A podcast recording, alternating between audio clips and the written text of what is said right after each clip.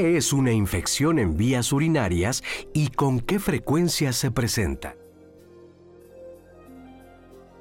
La vía urinaria está constituida por eh, la parte superior, van a ser los riñones. En los riñones se produce la orina, se desecha la orina, es como un filtro en nuestro cuerpo. Se produce la orina, se desecha y desciende por una serie de conductos. En la parte interna del riñón se encuentran por lo regular tres eh, conductos, uno arriba, uno en medio y uno abajo, y esos a su vez se unen para formar uno solo que se llama pelvis del riñón. Y después de ahí, eh, esa pelvis del riñón desciende un solo conducto que se llama uréter. Es como un popotito que va desde los riñones hasta la vejiga, que es la siguiente parte de la vía urinaria. En la parte final o distal del aparato urinario eh, puede variar un poquito en el caso de los hombres y las mujeres. La prevalencia de las infecciones urinarias puede ser variable con respecto a varias situaciones. La primera es el hombre y la mujer. Generalmente en la mujer es más frecuente y puede alcanzar una prevalencia hasta de un 8% y en el caso del hombre es menos común y puede alcanzar una prevalencia de un 3%. Evidentemente también eh, puede haber aquí diferencias con respecto a varias situaciones, entre ellos la edad. Con respecto a eso, eh, en el primer año de vida se presentan más frecuentemente en los niños que en las niñas. Y esto muchas ocasiones es porque el prepucio, que es el pellejito que cubre el pene, no desciende correctamente aún. Lo que sí es un hecho es que por cada caso de un hombre vamos a tener tres casos de infecciones urinarias en mujeres. Y lo que también es un hecho es que al menos cada mujer va a tener una infección de vía urinaria en algún momento de su vida, siendo más común entre los 20 y los 40 años. Sin embargo, también hay ciertos factores bien importantes. Uno de ellos es, en el caso de las mujeres, la uretra corta. Otro de ellos es poca ingesta de líquidos. Otro de ellos es la actividad sexual. Por lo regular también se sugiere que después de actividad sexual hay un vaciamiento de la vejiga, es decir, vayan y orinen. Otro de ellos es la forma en la cual se asean después de ir al baño. También se recomienda que el aseo sea de adelante hacia atrás. Otra situación que también puede predisponer son alteraciones metabólicas y eso es algo muy frecuentemente en nuestro país y la más común de ellas es la diabetes. Entonces tener causas o alguna enfermedad que nos modifique la respuesta inmunológica en nuestro cuerpo también va a favorecer la presencia de infecciones urinarias, así como también algunas otras situaciones específicas que se presentan con la edad, como por ejemplo en el caso de la mujer, la menopausia, donde hay una alteración o un cambio en las hormonas, que es algo natural y es algo normal, pero que va a ocasionar cambios en la, en la parte final de la vía urinaria, cambios locales a nivel de la vagina y esto va a predisponer infecciones urinarias. Y en el caso de los hombres, también con la edad, el crecimiento prostático que va a ocasionar que no haya un vaciamiento correcto de la orina y por lo tanto haya más frecuentes infecciones urinarias. Bienvenidos a un lunes más de Diálogos en Confianza. Qué gran oportunidad tenemos hoy para reflexionar de un tema interesante, infecciones de vías urinarias y además recurrentes. ¿Qué le parece? ¿Conoce a alguien? ¿Le ha pasado? Bueno, pues quédese a nuestro programa. Saludo como cada lunes con cariño y agradecimiento a nuestras intérpretes de lenguas de seña mexicana. El día de hoy está con nosotros Lía Vadillo y Jimena Raya, que ustedes pueden ver en el momento de la pantalla. Y por supuesto estoy compartiendo las redes sociales con mi amiga, con doctora Anaí. ¿Qué tal, doctora Citlali? Qué gusto estar con ustedes también en la audiencia y pues yo lista para ser la voz y receptora de sus mensajes, dudas, opiniones y voy a compartirla durante todo el programa con los panelistas. En este primer programa del año, mire usted, nos vestimos de gala y recibimos el día de hoy, en primer lugar, al doctor Omar Hernández León. El doctor es jefe del Servicio de Urología del Hospital Juárez de México. Gracias por su presencia, doctor. Buenos días, muchas gracias por la invitación. En segundo lugar tenemos a el doctor Juan Pablo Ramírez Hinojosa. El doctor es subdirector de Epidemiología e Infectología del Hospital Manuel G. González. Bienvenido. Mucho gusto, muchas gracias. Y tenemos el placer de presentarles a la doctora Heréndira Cunjar Urquiza. La doctora es uroginecóloga y además es profesora del Consejo Mexicano de Urología Ginecológica, adscrita a la Unidad Médica de Alta Especialidad del Hospital de Ginecobstetricia número 4 del IMSS. Gracias, doctora. Gracias por la invitación. Bien, pues en este primer programa del año, pues es importantísimo hablar de un problema de salud pública como son las infecciones de vías urinarias. ¿Nos podrían definir qué es una infección urinaria y cuál es el problema de que las personas lo tengan? La infección urinaria es la infección más frecuente después de las respiratorias. Entonces, entendiendo eso, en especial las mujeres, en algún momento vamos a tener un problema urinario. El sistema urinario se divide como en la cápsula vino, el sistema urinario eh, superior e inferior. El superior sería una infección renal o de uréter, eh, porque se queda, está en la parte lumbar de ahí se encuentra y lo protegen las costillas a nuestros riñones y la parte eh, inferior sería la vejiga y la uretra. La última ya es muy muy abajo de, la parrilla costal, pero para que más o menos la gente ubique dónde se encontrarían los riñones y por eso se llama inferiores porque está en la pelvis y en, y en el hombre en el pene. Bien, ¿Y cuál es el problema de tener una mala atención con respecto a las infecciones de vías urinarias? Pues mira, uno de los principales problemas a los que nos llegamos a enfrentar es que una infección que pudiera ser algo muy simple de tratar, si no le damos el peso eh, suficiente y no le, no le damos la atención que merece, puede llegar a complicarse. ¿no? Eh, generalmente las infecciones eh, cursan muy fáciles, se pueden resolver relativamente rápido pero cuando ya empiezan a dar algunos datos eh, que nos pongan en peligro, vale la pena tomar una, situación mucho más eh, compleja y vale la pena darle atención lo, más rápido posible. Bien, ¿cuál es el agente más frecuente que habita en la vía urinaria y que favorece la infección de, vías urinarias? Claro, Citlali. Normalmente no debe haber bacterias nunca en la vía urinaria. La orina debe ser estéril. La principal causa, el principal agente es en una enterobacteria enterobacteria que se llama Escherichia coli o E. coli. Eso en el 85% de las infecciones. Hay otras bacterias como Klebsiella, eh, que puede, Proteus, que puede asociarse a infecciones, pero la más, común, más común es E. coli. Y eh, las infecciones entonces son de tipo bacteriana, es decir, no hay virales, no hay de otro tipo. Puede haber, puede haber de otro tipo, pero lo más frecuente es la bacteria Escherichia coli porque se encuentra en el recto. Eh, y la mujer anatómicamente, por eso es más frecuente en las mujeres, el recto queda más cerca de la vagina que lo que protege la distancia del pene a el ano. Entonces, por eso es mucho más frecuente en la mujer anatómicamente hablando y por eso esta bacteria es la más común. Sin embargo, puede haber otras bacterias. Bien. Y virus también puede haber. ¿Qué datos clínicos tiene una persona que tiene infección de vías urinarias? Generalmente el cuadro clínico, hablando de una infección de vías urinarias, un cuadro de cistitis o una inflamación en la vejiga, se va a acompañar ardor al orinar, frecuencia, la paciente te va a referir que quiere ir muchas veces al baño, que le arde al orinar, que tiene la sensación de que no logra vaciar adecuadamente la vejiga, quiere seguir haciendo y no lo logra en ocasiones puede haber un sangrado en la orina, que le llamamos hematuria, un sangrado microscópico, macroscópico, que se va a asociar. La mayoría de las veces una infección de vías urinarias bajas o un cuadro de cistitis difícilmente se va a acompañar de fiebre. Como ya mencionó el doctor, cuando no tratamos una infección se puede agravar, se puede complicar en un cuadro de pielonefritis, como mencionó la doctora, que es una infección del riñón y que el cuadro es más aparatoso, puede haber fiebre, ataque al estado general, eh, náusea, vómito, otro tipo de síntomas. ¿Y los hombres? En los hombres también es algo eh, importante a tener en cuenta. Eh, tenemos ahí tal vez la fortuna de que la anatomía nos beneficia ¿no? y nos hace menos propensos a este tipo de infecciones. Pero una vez que se llegan a identificar infecciones en el hombre, es importante tenerlo en cuenta, ya que una buena cantidad de ocasiones pueden ser complicadas. Pueden ser infecciones que requieran un manejo un poco más eh, complejo, e incluso una intervención eh, hasta en algunos casos un poco más allá de solamente ofrecer tratamiento con antimicrobianos. Claro, vamos a introducirnos al diagnóstico, que es algo de lo que más nos interesa, porque a veces los síntomas pues no necesariamente dan el diagnóstico. Así que vamos a acercarnos con esta cápsula y regresamos a seguir conversando.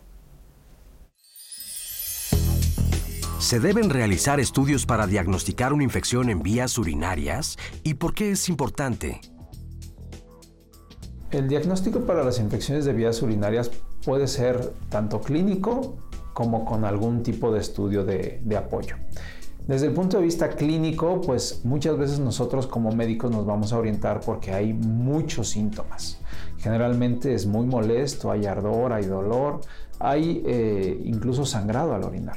El paciente o la paciente no está nada cómodo y por lo regular busca atención eh, de forma pronta u oportuna. Desde el punto de vista de estudios que nos van a apoyar, eh, tenemos una serie de, posibilidades. En primer lugar, podemos utilizar un examen general de orina. Y en el examen general de orina, por lo regular, buscamos la presencia de algunas sustancias que se asocian a que hay una bacteria, que es la causa más frecuente de una infección urinaria, aunque puede estar también causada por hongos o por parásitos o por virus, pero la más común es una bacteria.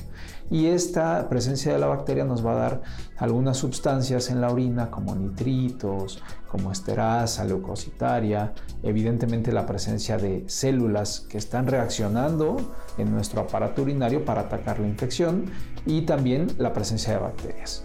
Cuando nosotros tenemos varios de estos componentes nos va a apoyar para el diagnóstico o sospecha de diagnóstico de una infección urinaria. Sin embargo, el estudio fundamental para decir que tenemos una infección urinaria va a ser un cultivo de la orina. Y ese cultivo urinario nos va a decir qué tipo de bacteria está creciendo, qué cantidad de bacteria está creciendo y nos va a decir también la posibilidad de qué tipo de medicamento podemos utilizar. Y esto actualmente es sumamente importante porque porque frecuentemente se utilizan antibióticos y frecuentemente las bacterias son más resistentes o más fuertes y entonces es más difícil atacarlas. Desde el punto de vista de, no de laboratorio, sino ya de estudios de imagen, Podemos echar mano desde un ultrasonido para evaluar la presencia de alguna otra situación agregada, como por ejemplo eh, una retención de orina en el riñón, la presencia de alguna piedrita en el riñón que puede ser causante de infección, la presencia de alguna colección que nos puede hablar de una infección más severa alrededor del riñón, la presencia de un crecimiento en la próstata o de una piedrita en la próstata. Todos estos datos que son por medio de un ultrasonido nos pueden reafirmar también un diagnóstico, pero mucho más preciso de una infección de un sitio eh, específico, no, no un diagnóstico general. Hay algunos otros estudios de imagen más sofisticados como tomografías, sin embargo también es importante recordar que los ultrasonidos y las tomografías no los usamos de manera rutinaria para el diagnóstico o como estudios de soporte para el diagnóstico de infecciones urinarias. Muchas gracias, doctor. Doctores, Después de que el paciente refiere los datos clínicos que ustedes han, dicho de infección de vías urinarias, ¿cuánto tiempo se debe de tardar para hacer el diagnóstico y empezar a dar el tratamiento? Bueno, yo creo que es importante decir que en el momento que vemos al paciente en el consultorio y viene muy sintomático, lo ideal es procesarle un examen general de orina antes de iniciarle algún antibiótico y de igual manera pedir un urocultivo para que sea un tratamiento dirigido. El examen general de orina te lo pueden eh, dar el mismo día, son horas en lo que lo procesan. El urocultivo puede tardar de 48 a 72 horas. ¿Por qué es importante esto? Como mencioné en la, en la cápsula, a veces dar un tratamiento va dirigido pensando en cuál es la bacteria más común. Sin embargo, puede haber en ocasiones que el antibiótico que demos no sea efectivo y nos va a orientar el urocultivo. La paciente o el paciente puede persistir con los síntomas y a veces hay que modificar o cambiar la terapéutica que iniciamos en ese momento. Pero por lo regular eh, eso no sucede. En las consultas de día a día las personas refieren la infección y el médico prescribe con ese empirismo científico el antibiótico que, que necesita el paciente para resolver su situación. ¿Qué opinión les merece? En ese sentido hay algo bien importante a considerar. Una de las eh, cuestiones a las que más le damos peso como para llegar a tomar una decisión o que deberíamos de estar tomando para tomar una decisión terapéutica es si nuestro paciente, nuestra paciente ha tenido en algún momento dado exposición reciente a los antimicrobianos. Eh, se mencionaba en algunas de las cápsulas que eh, esta situación es algo importante a considerar. Nos enfrentamos de repente a bacterias que no son tan fáciles de tratar y de ahí que sea muy eh, importante que cuando acudan al médico a tratar una infección de vías urinarias, le comenten al médico la posibilidad o el, el hecho de que hayan estado utilizando antimicrobianos en los últimos dos, tres meses, sería algo importante a mencionar incluso una, por ejemplo, infección eh, en garganta, ¿no? a la que le dieron tratamiento, puede modificarnos la decisión de tratamiento en alguien que está acudiendo por una infección de vías urinarias. Entonces, esa parte es fundamental como para que uno tome una decisión. Si es un primer cuadro, por ejemplo, de infección de vías urinarias y estamos considerando que no está complicada, eh, es probable que demos un tratamiento eh, empírico. ¿no? Lo ideal es que a la par prácticamente de estar recetando ese tratamiento, pidamos estudios complementarios, un urocultivo que nos permita redirigir el tratamiento en caso de que esto sea necesario o incluso poder este, en un momento dado diagnosticar alguna otra infección, alguna otra bacteria, un hongo que no necesariamente estaba presente en nuestra mente cuando nos enfrentamos a este primer cuadro. Justo a eso voy. En todos los pacientes que tienen infección de vías urinarias clínicamente, que ellos lo refieren, ¿se debe de hacer un examen de orina? la verdad, se debería de hacer un examen general de orina, podemos incluso hacerlo en consultorio con una tira reactiva, podemos ahí ver las bacterias, podemos ver si tiene nitritos, que nos da un dato, si está arrojando sangre, por ejemplo, o sea, podemos hacerlo rápidamente y hay que hacerlo. Eh, yo no eh, doy antibióticos y por lo menos no tengo una tira reactiva que me conste que, que hay datos tanto clínicos y lo corroboro, pido el urocultivo, ya, independientemente empiezo el manejo y el urocultivo se me lo entregan en tres días o en cinco días y veo que es otra la bacteria, entonces cambias el tratamiento al cual yo sé que voy a cubrir. En México hay un problema muy grande. Es eh, India, México y España tienen la mayor tasa de resistencia antimicrobiana justo para infecciones urinarias, porque han abusado del tratamiento antimicrobiano. La gente se autoprescribe o se siente bien dos días con el antibiótico y ya. O sea, como ya no molestó, lo suspende con un tratamiento de cinco días por lo menos. Entonces, ellos mismos van haciendo resistencia a los antibióticos.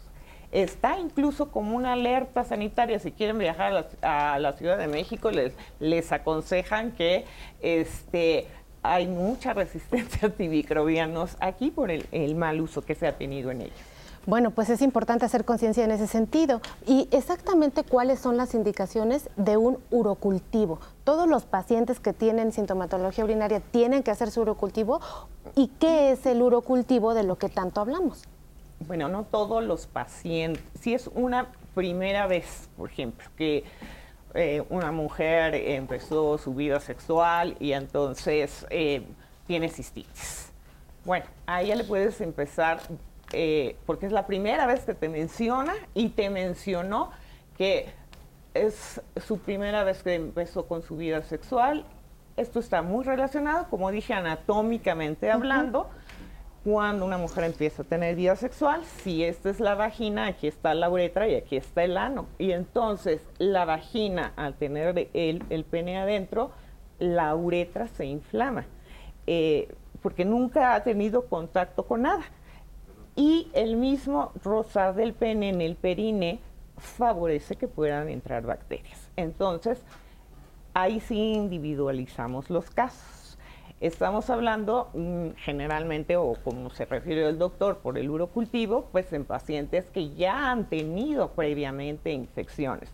tres veces en el transcurso de un año es una infección urinaria complicada. Esa es la, definición. Y ahí sí ya no aplica que, simplemente un paciente diga tengo molestia urinaria y le des antibiótico. yo ahí agregaría, generalmente el médico general o el médico familiar es el que va a tratar de primera instancia este paciente. Probablemente el paciente que me llega a mi consulta, a la doctora o al doctor, es un paciente que ya lo trataron una, dos, tres veces, que supuestamente tiene una reinfección o una recurrencia. Ahí habría que ver si realmente en esos episodios, en esos cuadros que tuvo de infecciones, corroboraron, uno, que se erradicó la bacteria. Tal vez sea la misma bacteria que persiste, o tal vez se quitó el cuadro y tiene nuevamente una infección con la misma bacteria. Y ahí hablamos lo que menciona la doctora, que sea una infección de vías urinarias recurrente. Tiene tres episodios en el año, dos episodios en seis meses. En esos casos yo creo que siempre es importante corroborar con un urocultivo para darle nombre y apellido a la bacteria. Y, y aunque tengamos el nombre y apellido, tenemos un sinfín de medicamentos que vamos a dar, pero debemos de pensar, es un niño, es una mujer embarazada, es un adulto, es un paciente que tiene tal vez es diabético, tal vez le falla el riñón. Tenemos que personalizar y también el costo. Todos los medicamentos en ocasiones no son tan económicos. Yo creo que eso es bien importante mencionarlo. Claro, porque si me prescriben es muy buen antibiótico, pero no me alcanza, no pues, lo voy a tomar los cinco días. Todo eso hay que pensarlo, incluso para prescribir. Totalmente de acuerdo. Y en ese sentido, tal vez algo importante, eh, como mencionaban, es si una persona ha tenido ya más de un episodio de infección de vías urinarias, eh, estos tres episodios en el año o dos episodios en seis meses, antes de considerar, por ejemplo, el, eh, en la mente, el, probablemente necesito nuevamente tratamiento y demás, vale la pena hacer una revisión un poco más a fondo, porque el tener más de un episodio en automático debe de alertarnos a nosotros como médicos a considerar que pueda ser a lo mejor un diagnóstico que no es una infección, por un lado, o por otro lado, el tomar una decisión de probablemente este paciente va a requerir algún estudio más a fondo, algún ultrasonido, eh, revisar a lo mejor por edad le corresponde un suplemento a lo mejor de terapia hormonal y demás, para tomar una decisión que evite el uso de antimicrobianos de forma frecuente uno se, se, enfrenta y parece, yo escucho hoy del urocultivo, que es algo muy, muy bueno para las personas, pero realmente el urocultivo, así solicitado sencillamente y que las personas se pueden hacer el día eh, pues menos pensado porque requiere que lleven una orina, ¿será la solución para, para, para dar el tratamiento definitivo? Es decir, ¿Va dirigido contra bacteria, virus, hongo o qué es B un urocultivo o solamente verá bacterias? No, ve bacterias y puedes pedir un urocultivo ampliado cuando ya es una paciente complicada e incluso pedir antibiogramas específicos para saber de este grupo de antibióticos cuál es el que va a tener mayor efectividad. Estamos hablando de penicilinas, sus derivados, que son las cefalosporinas, que son de las grupo de antibióticos que hace más resistencia y de los que más usa la gente, eh, porque hasta se lo sabe, y entonces estos sí son altamente resistentes, entonces tenemos, podemos pedir muchas cosas. Lo básico es el urocultivo y en pacientes complicadas siempre se debe de pedir. No, no urocultivo ampliado con antibiograma. Yo creo que ahí, como bien dice la doctora, es importante individualizar al paciente. Si yo tengo un paciente, tal vez que es un paciente con VIH, a lo mejor estoy pensando en otro tipo de infección por tuberculosis. yo creo que tienes que individualizar y decir qué cultivos voy a pedir. No a todo el paciente le voy a pedir un cultivo para ver si hay eh, tuberculosis, ¿no? si hay micobacteria, no voy a pedir un PCR. O a una mujer embarazada, parte de su control va a ser que le hagan su examen general de orina. ¿Por qué? Puede ser una complicación que puede llegar a tener. Yo creo que es bien importante eso. No a todos le vamos a pedir todo, como dijo el doctor. Si tengo un paciente que ya tiene dos cuadros, tal vez estoy pensando que tenga reflujo, una estenosis, algún problema de vaciamiento, pero insisto, es ir individualizando a cada paciente. Totalmente. Por, supuesto, porque, por ejemplo, las enfermedades de transmisión sexual pueden dar cuadros eh, de infecciones urinarias crónicas que duran años. Y si no, si no las pensamos, no pedimos cultivos especiales, que no es un urocultivo. Entonces, siempre es importante individualizar cuando ya se trata de pacientes que están recurrentemente teniendo infecciones. Claro. ¿Qué dicen las redes, Anaí? Pues quiero agradecer la participación del público y ustedes ya mencionaron algunas, pero me gustaría compartirles este mensaje de María, porque ella dice, siempre pensé que las infecciones en vías urinarias se contraían al utilizar baños sucios. ¿Me pueden decir por qué una puede contraer infecciones en vías urinarias? No es solo por cuestión de higiene, nos pregunta María. me gustaría si me Doctor, adelante, adelante. sí, es muy de, de, las mujeres, este, cómo se adquiere. En un baño, no. Y es, más bien nos han enseñado a no utilizar los baños públicos, no te sientes, haz de aguilita, este, ve lo, lo menos posible. Y justo eso es un problema grave para una mujer. Una mujer no tiene pene, por lo cual no podemos hacer paradas cuando le enseñas desde niña a tu hija, oye, no te sientes en las tazas, haz paradita, no, no toques porque te va a entrar, mm, bueno, hasta el SIDA por ahí. Eh, no crean que las tazas de baño, si ustedes se sientan, le dan la nalga. Todo nuestro, nuestros genitales femeninos no están en contacto. Entonces, inclusive me dicen, sí, pero es que cuando le jalo, muchas veces eh, tienen mucha fuerza y salpica. Sí, pero es que está cerrada. La, el esfínter de la uretra está cerrado. Nuestra vagina es una cavidad virtual, no tenemos un hoyo ahí abierto que estemos. Entonces, no, es todo lo contrario. Lo normal es ir a orinar cada tres o cuatro horas, eh, eso es lo fisiológico de una persona, está tomando agua regular, o sea, lo normal, no está tomando 10 o más de 5 litros, y debe de sentarse y relajarse, no pujar cuando están orinando, que es algo que hacen mucho las niñas, sobre todo porque están jugando este, o quieren salir de clases rápido, o no quieren perder el creo, y entonces van rápido, se ponen así así orinan y este y, y, ni siquiera concluyen la, eh, el ciclo de la micción. Wow. Pues ya aprendimos muchísimo sobre todas las técnicas y sin duda vamos a seguir aprendiendo. Vamos al siguiente corte y regresamos con Anaí para escuchar su opinión.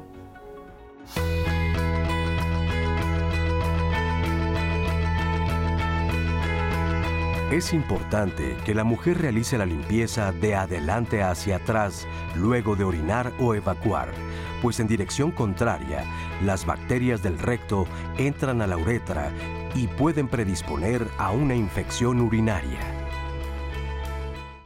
Ya estamos de regreso con ustedes. Antes de la pausa teníamos alguna de sus preguntas, pero quiero continuar compartiéndoselas al panel del día de hoy. Tengo esta de Claudia que nos comparte, dice, mi hija enfrenta de manera recurrente infecciones en vías urinarias. A pesar del tratamiento que sigue al pie de la letra, creo que es importante saber esto, al paso de menos de tres meses vuelve a contraer una nueva infección. ¿Será que el antibiótico o el tratamiento no es el adecuado? Nos está preguntando Claudia. Bueno, yo creo que hay que corroborar que realmente el urocultivo salió negativo para considerar que se logró erradicar la infección. Dos, dependiendo la edad, hay que ver que no tenga otra causa, alguna alteración anatómica, o si es tal vez ya una mujer con una vida sexual activa, que pudiera ser la causa, ¿no? este, el tipo de relaciones que tiene. Mm. Y yo creo que enseñarle, si es una niña, el, la higiene que había mencionado la doctora, es muy sencillo, separar los labios y secar no es tallar de abajo arriba, de arriba abajo, y de esta manera vamos a evitar infecciones de vías urinarias. Doctor, pues eh, un adelanto a esta pregunta que me gustaría que la voy a decir, para si alguien quiere sumar algo más, de Carmen, porque ella nos pregunta, ¿la manera en que las mujeres nos limpiamos los restos de orina puede ser un factor de riesgo para contraer una infección en vías urinarias? ¿Cuál es la forma correcta? Nos pregunta. Sí, por arrastre mecánico, ella puede llevar, como yo dije, hay tres centímetros de distancia de donde termina la vagina a, donde empieza el ano. Entonces, es muy junto.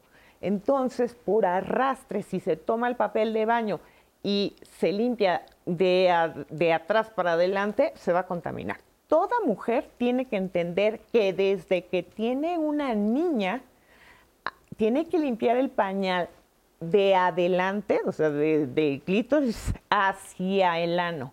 Esa toallita se tira, no se regresa para volverla a subir y a limpiar la niña, no, se tira, se toma otra y efectivamente se abre de adelante hacia atrás. Las mujeres, los adultas, nos limpiamos, terminamos una vez que estamos sentadas, por favor ya no hagan paradas, este, y se limpian de adelante hacia atrás, de la misma manera. Y ojo también con los papás que cambian los pañales de, los, de las niñas, que también está pasando.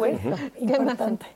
Tenemos esta pregunta de Alejandra Ramírez que nos dejan llamadas. ¿Cuánto tiempo tarda en incubar una infección urinaria? En menos de 24 horas. Eh, sí, exactamente. realmente el periodo de incubación va desde las 12 horas a las 24, 48 horas. ¿Qué puede cambiar un poco el tiempo de incubación? La bacteria o el microorganismo al que nos estemos enfrentando, pero lo más común es que prácticamente en un par de días estemos o logremos incubar una infección de vías urinarias. Y ahí me gustaría aprovechar un poco eh, para una cuestión eh, que se mencionó hace ratito con relación a la toma de los urocultivos. La verdad es que vale la pena que un urocultivo cuando se tome sea bajo indicación médica, porque muchas veces eh, queremos como pacientes el, ahorrar pasos con el médico y demás, y el problema es que nos pueden llegar a dar algún resultado y que no sepamos interpretar, porque seguramente va a haber crecimiento, ¿no? Eh, hay algunos eh, momentos como muy particulares eh, donde se deben de tomar los urocultivos y en otros nos puede crecer algo sin que necesariamente implique que esto se trata de una infección mm. y obviamente nos ponga en peligro de que recibamos un tratamiento que no necesitamos, por un lado, y por otro lado que nos genere estrés cuando no lo necesitamos tener porque seguramente no tenía ningún peso ese cultivo. Doctor, qué bueno que menciona esto de los tratamientos porque justo tenemos una cápsula preparada para ustedes que creo que va a resolver alguna de sus dudas de la doctora Jennifer Reyes. Vamos a verla y regresamos aquí al panel. ¿Qué tratamientos existen para las infecciones en vías urinarias? Las infecciones de vías urinarias se clasifican principalmente en complicadas o no complicadas.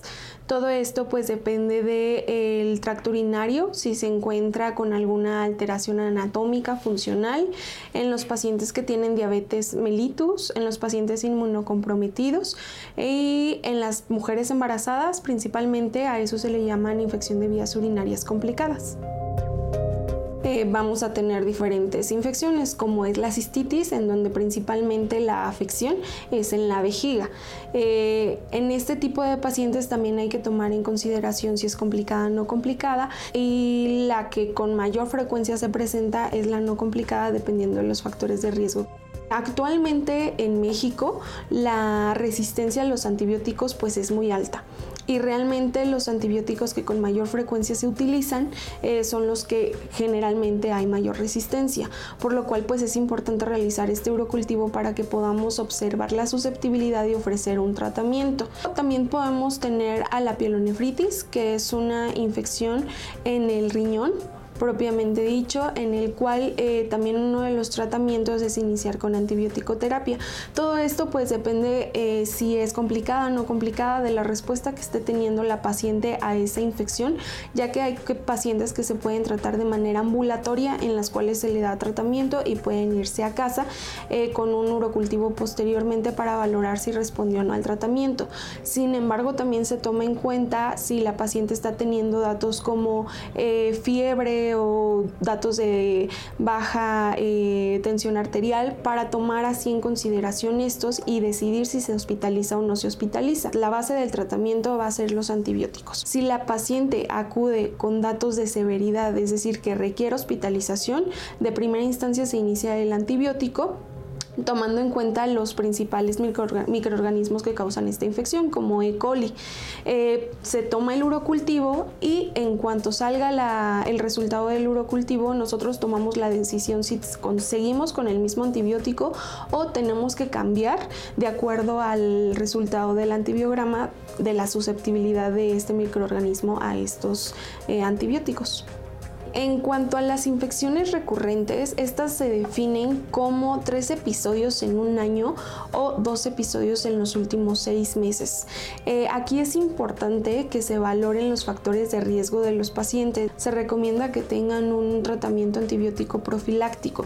Este puede ir de consumirlo diario en la noche o eh, inclusive hay diferentes antibióticos que pueden tomarse cada 10 días, dependiendo de la eh, presencia o no de los cuadros de infecciones en los pacientes. muchísimas gracias, doctora, por, esta orientación que vamos a seguir platicando aquí, porque dijo puntos muy interesantes la doctora, sobre todo eh, con respecto a las infecciones que son recurrentes. ¿Podrían la doctora ya nos explicó cómo se definen, pero ¿qué tan frecuente es tener estas infecciones recurrentes?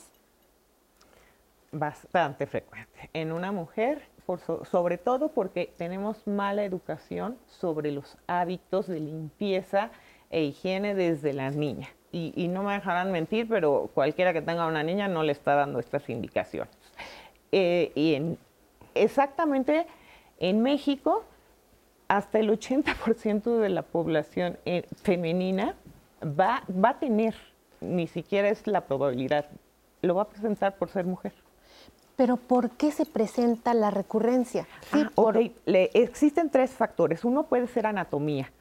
Puede haber defectos del nacimiento eh, que pueden ser desde muy mínimos hasta defectos, hasta alteraciones anatómicas mayores eh, por ejemplo, las personas que nacen con problemas en las orejitas y sin dedos o con más dedos de lo normal, hay relación embriológica con algunas malformaciones en, el riñón, este, malformaciones uterinas que también se acompañan de malformaciones eh, en las vías urinarias.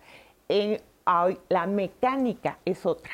Esas son las anatómicas. La mecánica es que la función de la vía urinaria tiene que estar íntegra. Se, recolecta en el riñón, se depura lo que necesita, eh, lo que necesita y lo que no se desecha del riñón, del riñón, baja por el uréter. Y si todo esto tiene algo que lo obstruye o un mecanismo en el que no está funcionando y después la vejiga, en vez de echar la pipira para afuera, no la puede echar por alguna otra problema o la uretra en vez de abrirse se cierra cuando uno quiere orinar, pues entonces ahí es ya no es la anatomía, sino la función de la vía urinaria la que está alterada. Habrá que ver también hay pacientes que tienen enfermedades que son más susceptibles a tener infecciones como el diabético que ya se dijo, pero como pacientes que están con esteroides por mucho tiempo, pacientes neurológicas, hay muchas causas, ahí ese ya es nuestro trabajo, detectar cuál es el problema. Para que se dejen de... Tal, vez agregaría nada más, ya dijo bien la doctora, que tal vez tenga una piedra, una litiasis renal, que haga que se alojen las bacterias y que de esta manera pudiera tener esta recurrencia. Y la otra, que ya lo dijimos, el paciente no cumple el esquema de medicamento, no se hace un control y él considera que tal vez está teniendo recurrencias y probablemente nunca se erradicó el bicho o la bacteria desde un inicio. Claro, se individualiza, doctor, el tratamiento de las personas, es decir, se toma en cuenta la edad, los medicamentos que está tomando el paciente actualmente. Vemos, por ejemplo, a los niños que a veces son muy susceptibles. También tenemos por ahí alerta de algunos medicamentos que se utilizan para infección de vías urinarias, pero que producen algún daño al riñón. O, ¿Qué nos pueden decir acerca de justo este manejo? Esquemas muy específicos en niños, mujeres embarazadas, en pacientes que tienen insuficiencia renal, hacemos un ajuste de dosis. Yo creo que sí es bien importante eso, ¿no? Igual las alergias. Si tengo un paciente que es alérgico a la penicilina, a la cefalosporina, a las quinolonas, pues qué opciones tengo que pensar qué opciones le voy a dar. Hay gente que es alérgica a todo. Hay gente irresistente a todo y como una bacteria multiresistente a todo. Y otra cosa rapidísimo del urocultivo es que justo en el climaterio, en la menopausia, va a haber muchas mujeres que tengan bacterias presentes. Y se toman cada mes a ver si ya se les desapareció y empiezan a autoprescribirse antibiótico, antibiótico y viven un año con antibiótico.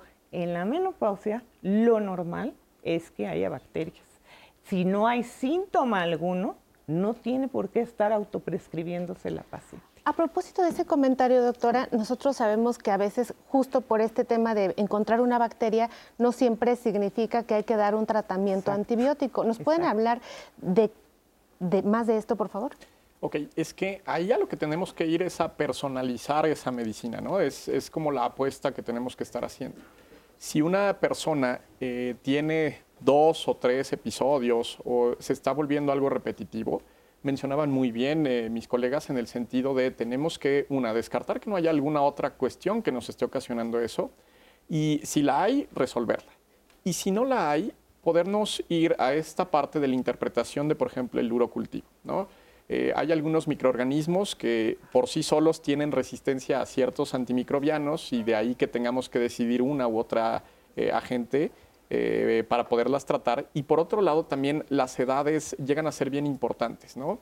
no es lo mismo que decidamos un tratamiento en un niño a que lo decidamos incluso en un adulto mayor. ¿no? Las, los efectos adversos que podemos esperar eh, la decisión de darle tal vez tratamientos más cortos llega a tener implicaciones. Entonces, sí es importante que cuando se tomen los cultivos o cuando se decidió tomar un cultivo por algún médico y demás, se tenga la interpretación correcta de acuerdo a lo que está manifestando el paciente.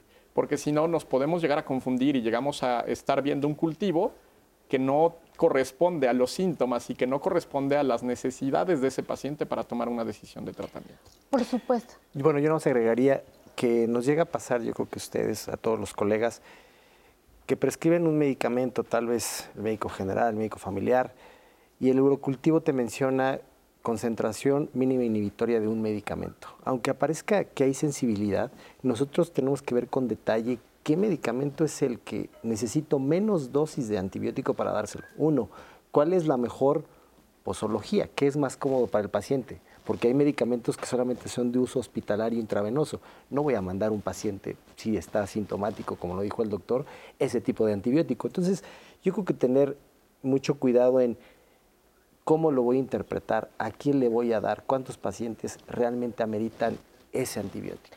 Claro, y en la cápsula también vimos un concepto que me llama mucho la atención, que es tratamiento antibiótico profiláctico. ¿Los antibióticos son profilácticos? ¿Los antibióticos son preventivos? Solamente en las pacientes que ya tienen una cronicidad.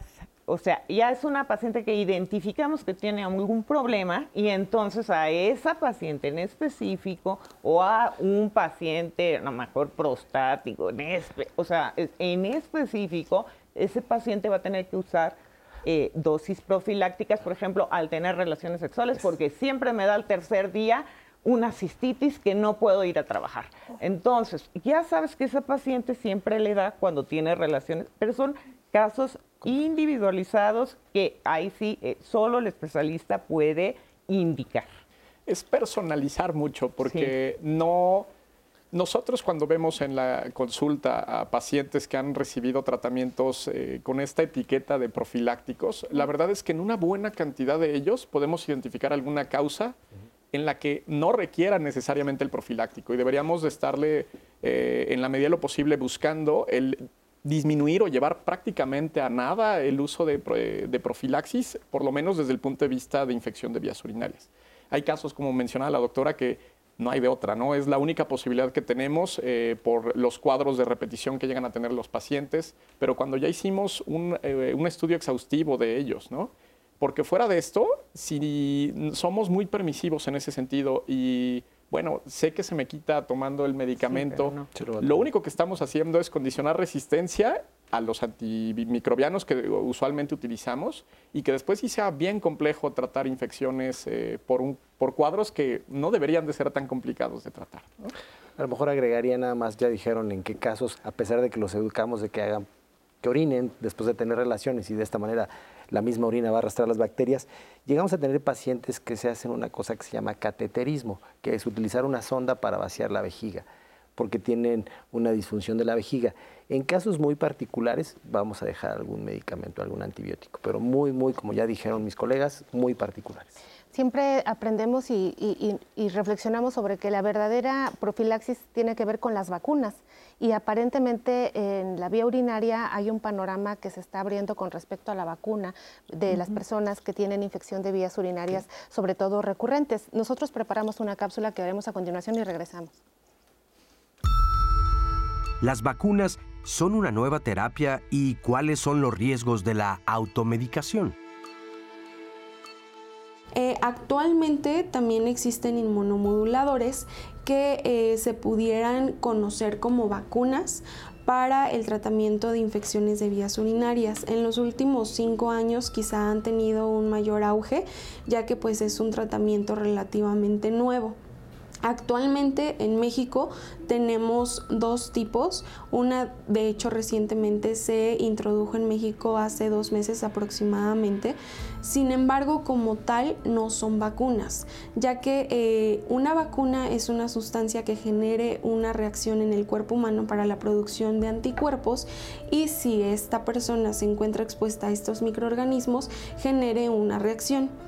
Eso no se genera justamente en estos inmunomoduladores. Lo que se favorece es la reacción de ciertas sustancias que eh, actúan en la respuesta inmune humoral, favoreciendo así el reconocimiento a estos microorganismos que eh, se pudieran presentar en las infecciones de vías urinarias.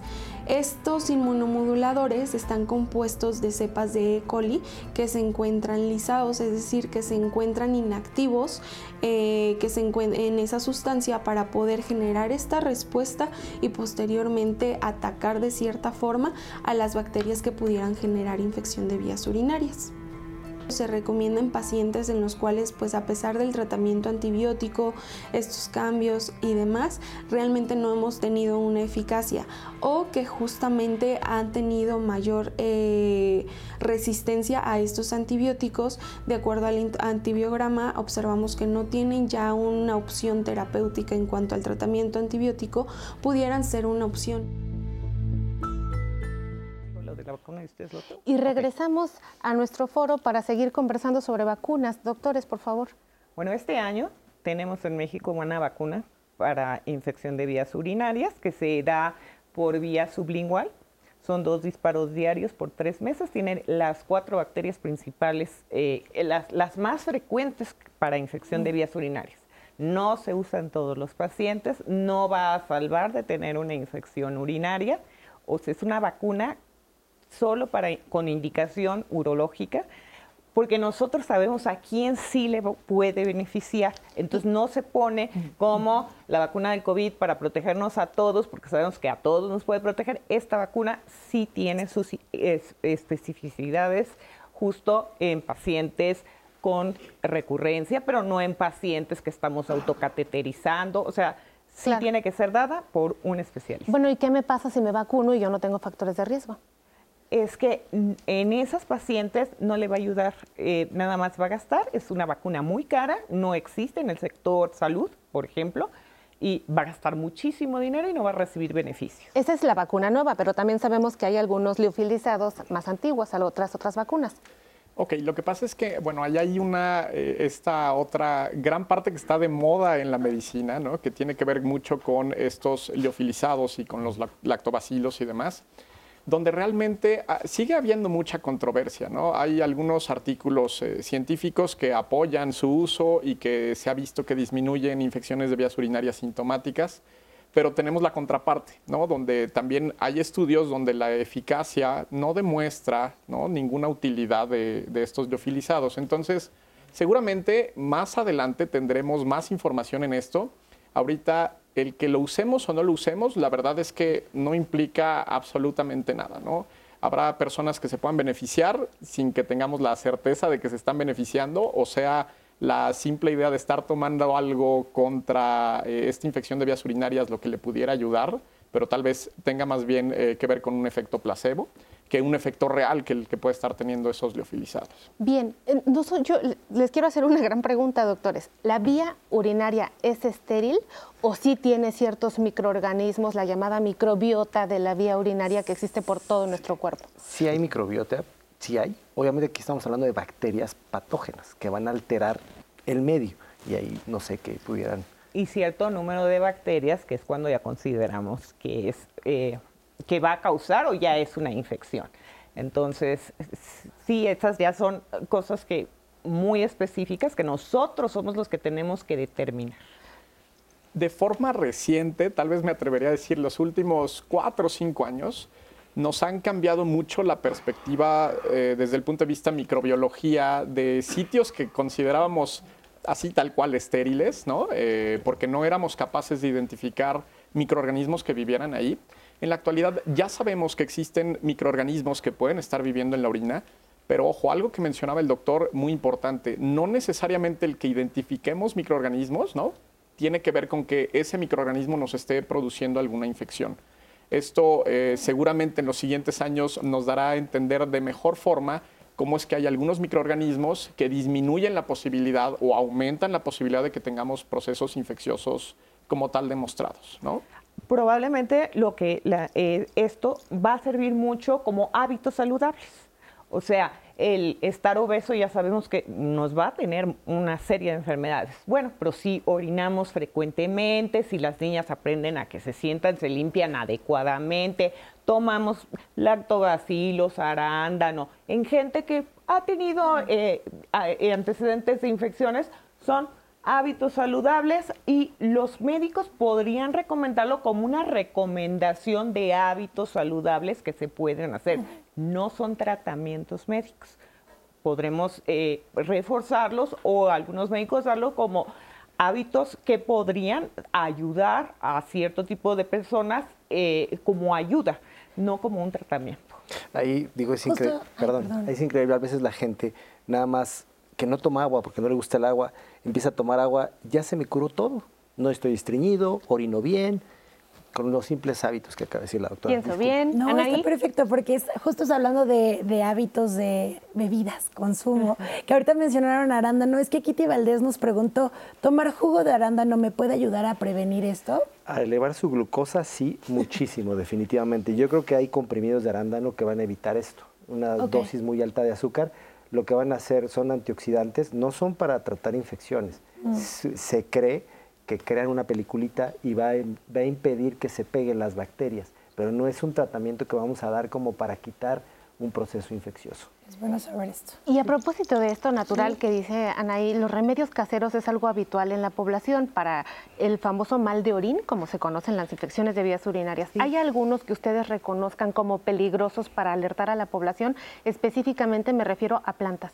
Sí, yo lo, el té de pelos de lote, por ejemplo, que se usa mucho y es un diurético muy potente, obviamente sí se quita muchos, porque no paran de orinar, entonces las bacterias barren, como por eso hay que orinar frecuentemente y no ir dos veces al baño. O sea, si vas 50 veces ese día, pues cómo no, pero te puede dar un desequilibrio electrolítico, puedes tener otro tipo de problemas por estar tomando eh, sustancias que son buenas pero no tienen la dosis. No puedes, no, no sabes cuántos pelos de lote este, es la dosis óptima para cada individuo. Entonces, bueno, estos son remedios que, cuidado, pueden causar problemas. Doctor, iba a decir algunas, vi que estaba... No, lo mismo, palo azul, no, menos que hay, hay mucha cantidad de herbolaria en México. Yo creo que, al final de cuentas, eh, eh, si consume líquido, no me atrevo a decir, como dice la doctora, la dosis, pero sí insistir que cambien sus hábitos, ¿no? Justo nos pregunta Esmeralda, ¿me podrían decir a qué se refieren con hábitos saludables? Estoy un poco confundida. ¿Es de alimentación o de la limpieza o de a qué se refiere? Desde la alimentación, como dijo el doctor, mucha azúcar. Donde hay azúcar siempre va a haber predisposición a, a, mayor número de infecciones.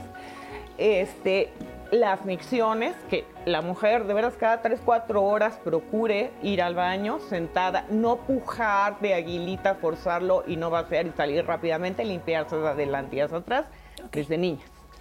Y tal vez la otra cuestión bien importante ahí sería el cuando tengas o tienes ganas de orinar, ve a orinar, ¿no? Uno de los eh, principales riesgos que implica el que haya infecciones de vías urinarias tiene que ver mucho con esto, ¿no? Es, es un mecanismo Vamos que tenemos. al siguiente corte y regresamos a seguir platicando.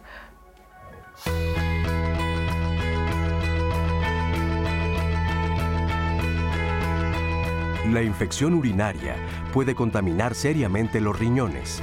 Las mujeres embarazadas reciben tratamiento cuando tienen bacterias en la orina para evitar infecciones o un parto prematuro. En los niños, la infección repetida altera la función de los riñones. Y seguimos conversando esta mañana muy rica de enero sobre infecciones de vías urinarias. Antes de ir al corte, doctor, perdón, nos quedamos en en su reflexión? De otras medidas preventivas que son importantes es eh, de repente queremos no ir al baño en momentos donde debemos ir al baño, ¿no? donde debemos ir a orinar. Entonces, a fin de cuentas es un primer mecanismo que tenemos de ya la vejiga está gritando que necesita eh, evacuar, ¿no? y tomarlo eso en cuenta, porque eso puede llegar a ser una medida muy rápida, muy básica que nos puede prevenir de infección de vías urinarias. Yo creo que ahí, digo, es mi opinión, como que es más tema de género. La mujer no sé por qué motivo, ya lo dijeron, porque no hay baños, tienen esa creencia que se van a infectar, pero se aguantan hasta que la orina sale por las lágrimas, ¿no? nada más ves que cruzan la piernita, se doblan. O sea, tengo ganas de ir al baño, voy al baño, no estarme aguante y aguante y aguante. ¿no? Yo creo que es importante hacerles mención en eso. La verdad, la, la, vejiga es un músculo, entonces puede ir creciendo este, y aguantando cada vez más. Entonces es importante. Otras medidas es la ropa interior de la mujer. Por favor, eviten la ropa de hilo dental este, todo el día y súper ajustada. La, la, vagina de la mujer es muy diferente, el sistema genital es diferente. Entonces nosotros tenemos que usar, alternar unos días falda, probablemente unos días pantalón, este, porque si estamos todo el día con ropa ajustada, nuestro pH, nuestra, ahora sí que la flora que sí debemos de tener se ve alterada. Entonces, eh, hasta la ropa que usamos es importante, ropa de algodón, de pantaleta de algodón que tenga puente de algodón. ¿Y eh, por qué específicamente tanta? Para que ventile, ah, para que mm. se porque respira. respira y acuérdense que las mujeres están siempre húmedas, la mujer, no la niña. O sea, una, un adulto, estoy hablando de adultos, tiene eh, siempre em, humedad la vagina y la debe de tener. Pero si nosotros la incrementamos, le ponemos Tampax y hay quien lo deja una semana, o sea, hay mil cosas que las mujeres como hábitos hacen mal y predisponen estas infecciones. El preservativo hay gente que tiene alergia y no se da cuenta, entonces hay que usar un hipoalergénico de poliuretano. Esto ya, hasta la profilaxis se tiene que individualizar porque hay gente que usa lubricantes vaginales aceitosos. Estos causan, favorecen la, eh, este, que estas bacterias que están alrededor con el aceitito lo metamos en la vía urinaria. ¿Y, los jabones íntimos, doctor? Eh, los jabones íntimos están hechos con un pH adecuado. Eh, puedes usar jabón normal, no necesitamos bañarnos con esos jabones para no tener infecciones urinarias. justo sobre eso tenemos una llamada de Astrid. Ella dice, ¿el uso de pantiprotectores es bueno o malo para que se desarrolle una infección en vías urinarias? Es malo. O sea, si vas a usarlo como, vas a usar un pantiprotector todo el día y ahí lo vas a dejar, eso va a favorecer que tengas mayor humedad. Y entonces que cambie tu pH en algún momento y, una infección vaginal sí puede ayuda a que tengas una infección urinaria. Habría que ver, en esos casos hay mujeres adultas mayores que llegan a tener problemas de incontinencia y que llegan a utilizar este tipo de protectores. Preguntarles por qué lo usan, cuántos, cuántos se cambian al día, si son delgados, medianos, grandes, y de esta manera más o menos saber de qué se trata. ¿no? o porque sí es muy importante, porque lo está usando. La primera causa este, de incontinencia urinaria es una infección urinaria. Pues a propósito de todas estas medidas de prevención, como ya sabíamos que es pregunta de nuestra audiencia de diálogos que le encanta prevenir, tenemos la siguiente cápsula, vamos a verla. ¿Qué hacer para prevenir las infecciones en vías urinarias? Bueno, las medidas de prevención, hablando de infecciones urinarias, nosotros los urólogos hablamos de eh, eh, buenos hábitos miccionales, lo cual consiste en una ingesta adecuada de líquidos, eh, líquidos claros, principalmente agua natural, agua simple, el evitar aguantarse las ganas de orinar, que no pasen más de tres horas de, de no ir a orinar, esto es lo que nosotros conocemos como buenos hábitos miccionales y esto nos ayuda a prevenir infecciones urinarias. También, eh, hablando de infecciones urinarias, bueno, existen otras cuestiones en las cuales tenemos que hacer hincapié, como es el caso, por ejemplo, se recomienda utilizar eh, ropa de algodón, se recomienda siempre posterior a las relaciones sexuales ir a orinar. en el caso de las mujeres es recomendable el, evitar el uso de, sustancias que, como jabones de, de, la cuestión íntima y eso que pueden modificar el pH y esto favorecer pues las infecciones. También es importante, hablando de infecciones urinarias, eh, en las personas que padecen enfermedades crónico-degenerativas, como en el caso de la diabetes, pues un control adecuado de la glucosa, ¿no? Ya sea con sus medicamentos, con sus buenos hábitos alimentarios y eso. ¿Por qué? Porque esto puede desencadenar pues, las infecciones urinarias. También es importante reconocer que, bueno, nuestro cuerpo va cambiando conforme vamos envejeciendo y por lo tanto, tanto hombres y mujeres cuando vamos envejeciendo va a haber ciertos cambios que pueden favorecer las infecciones urinarias. Siempre es recomendable, como las mujeres eh, lo, acostumbran a hacer, continuar con las visitas al ginecólogo. Si se puede detectar algo de forma oportuna que pueda eh, favorecer infecciones, pues esto se puede corregir. Y en el caso de los varones, una vez que, que envejecemos a partir de los 45 años de edad, pues no olvidar nuestras visitas al urólogo. ¿Para qué? Para detectar de forma oportuna si hay alguna obstrucción de la salida de orina por el crecimiento de la próstata, pues esto se pueda corregir y esto evite las infecciones urinarias. Pues seguimos conversando, doctores. Eh, me gustaría mucho que entráramos en la siguiente reflexión. Ya vimos medidas preventivas, pero realmente no nos ha quedado muy claro cuáles son las complicaciones a la salud de no tratar de manera adecuada una infección de vías urinarias y de no terminar el tratamiento que me ha prescrito el médico. Pues lo más importante es que pueden perder el riñón. Pueden perder los riñones, son órganos vitales, por supuesto. Infecciones crónicas van dejando cicatrices renales.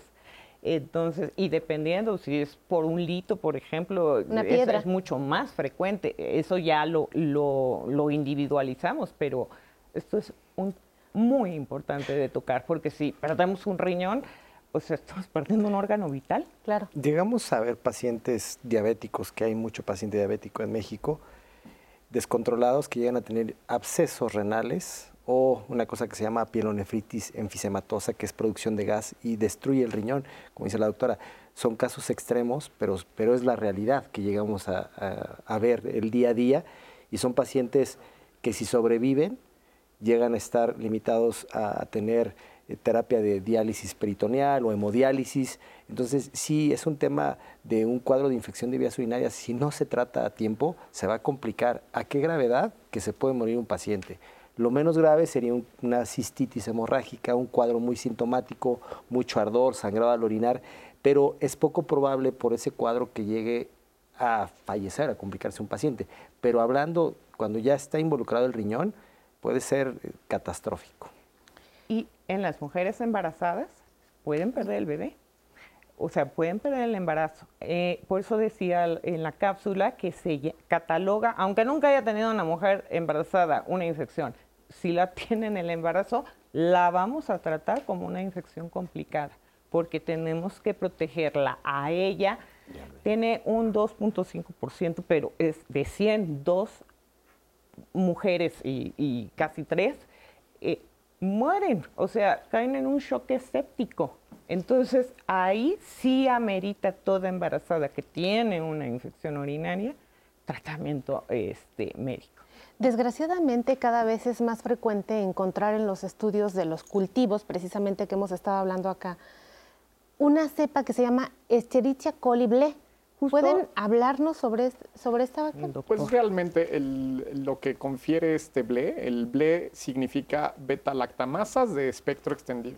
¿Y de qué nos habla? Nos habla de que tiene mecanismos de resistencia genéticos la bacteria que le dan eh, resistencia a algunos de los antimicrobianos que solemos utilizar de forma frecuente y muchas veces se utilizan de forma irracional básicamente son eh, de los que pertenecen a la familia de las penicilinas, las cefalosporinas.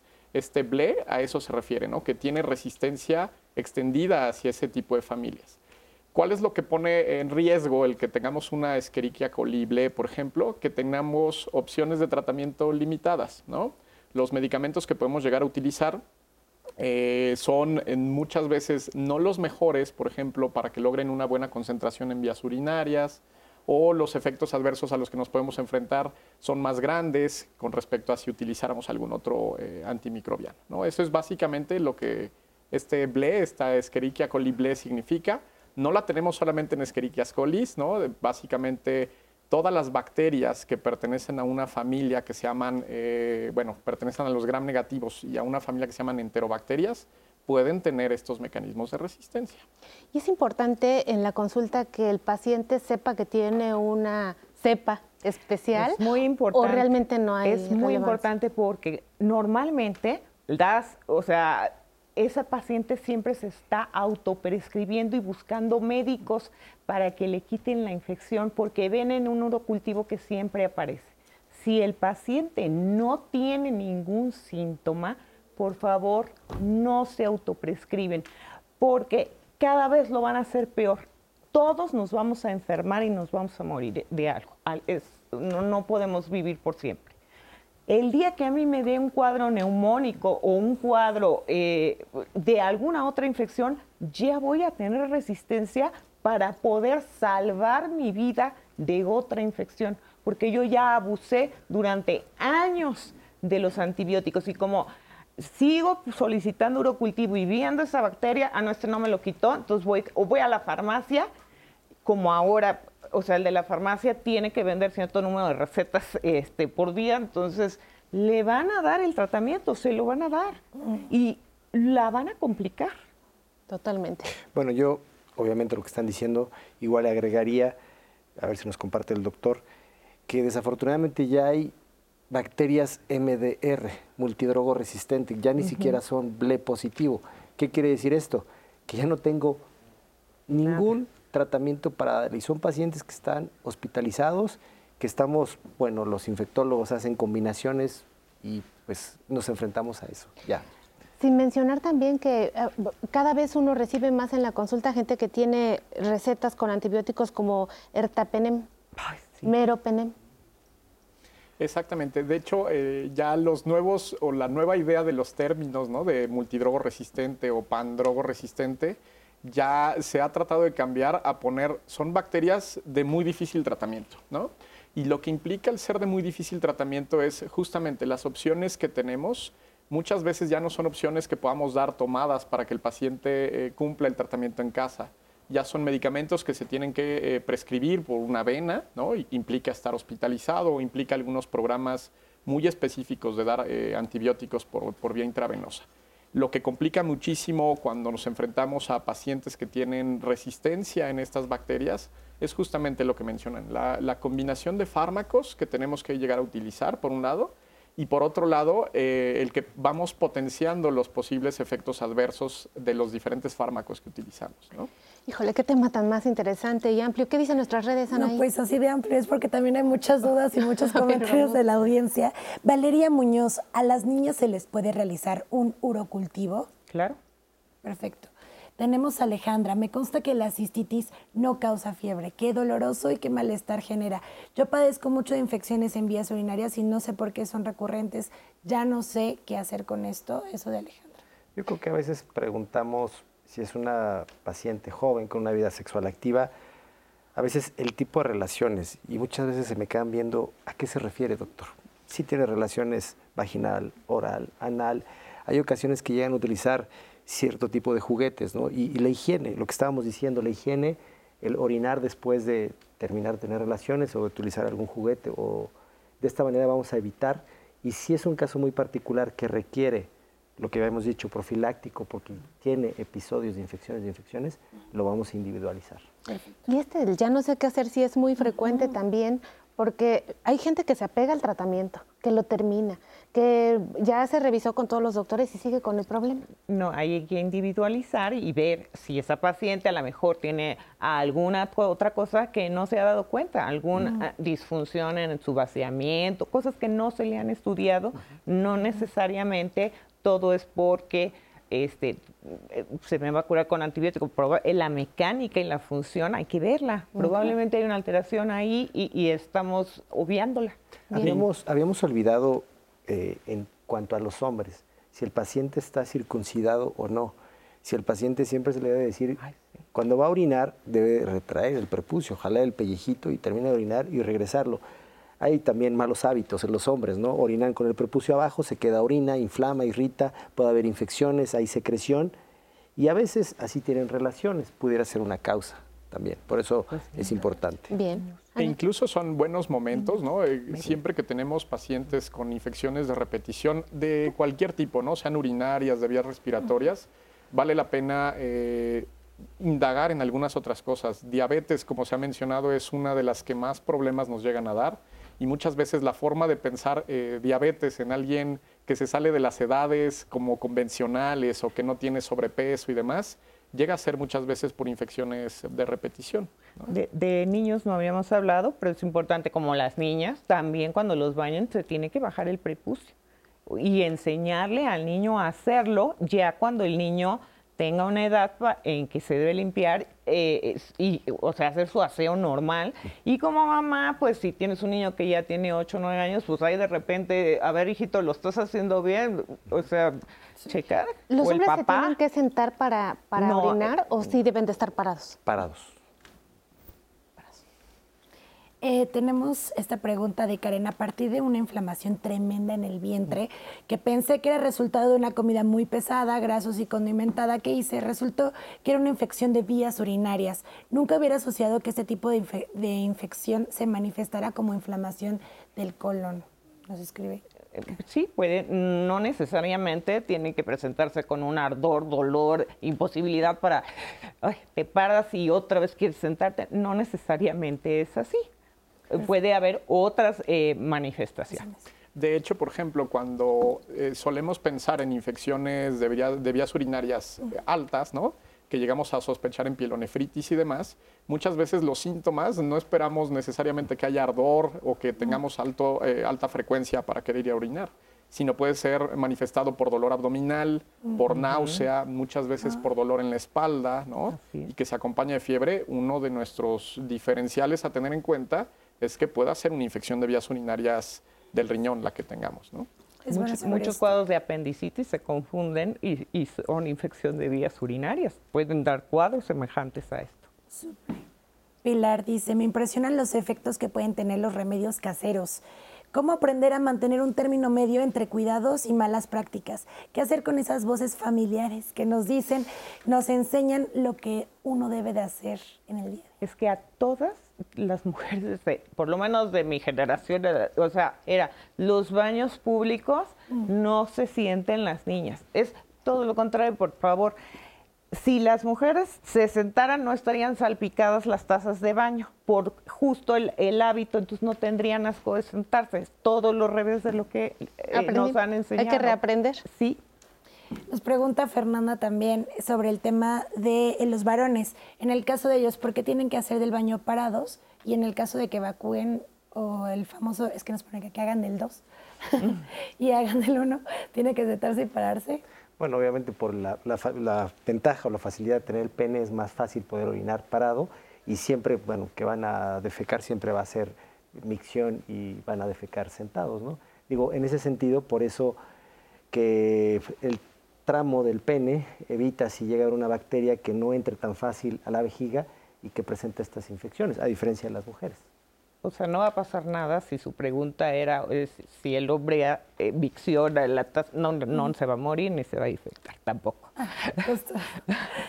Eh, Noemí dice, tienen toda la razón, desde niña siempre me aguanto para ir al baño, nunca voy, en cuanto siento ganas, siento que hasta después de un rato pues me aguanto. ¿Qué tan dañino puede ser postergar ir al baño? Pues ya nos dijeron los doctores eh, que es muy dañino. A ver, yo quiero hacer una ahí porque si no se me va a olvidar. ¿Tengo que orinar aunque no tenga ganas? Si no tiene ganas porque ya se enseñó esa persona a orinar dos veces al día, sí, ahora hay que entrenarla a orinar. Y eh, una, yo lo hago muy frecuente en el consultorio. Les pido que, que orinen, se sienten y les enseño cómo es que deben de hacerlo sin pujar, sin hacerlo. O sea, les enseño cuál es la micción normal.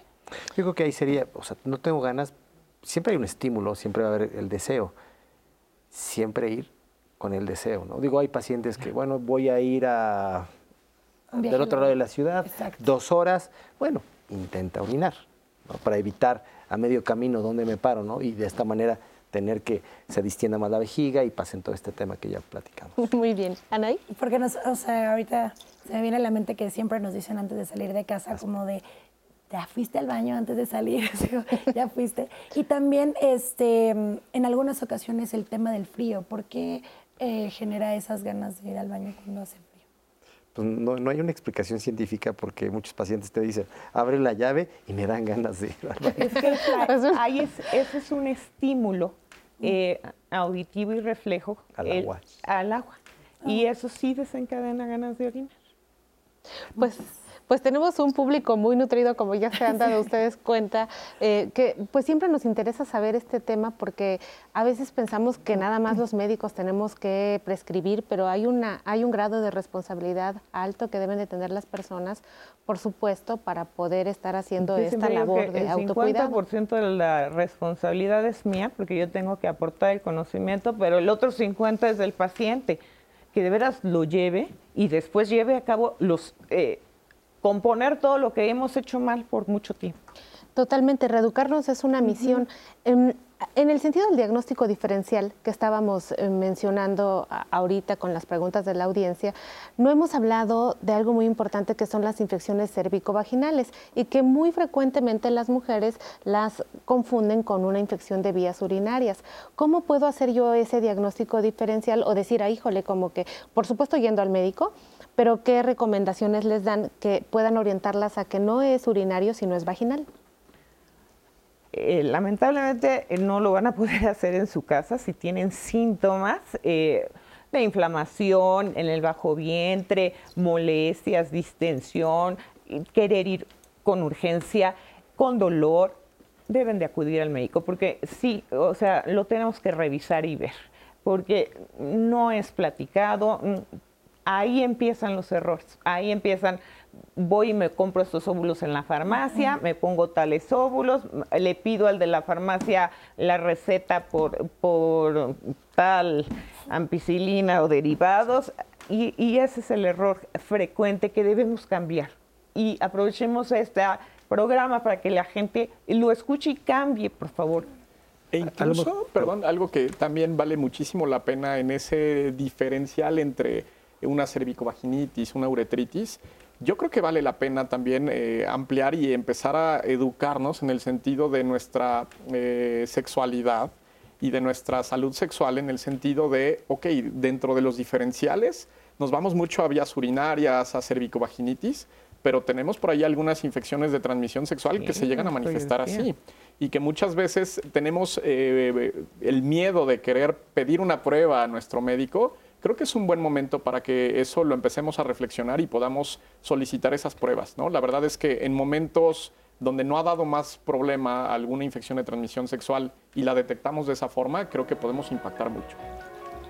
Doctor, nos quería comentar. Sí, yo creo que siempre les preguntamos, ¿no? ¿Tienes relaciones de riesgo? Y no nos referimos que si se aventan en paracaídas, sino si no usan preservativo, tienen muchas parejas.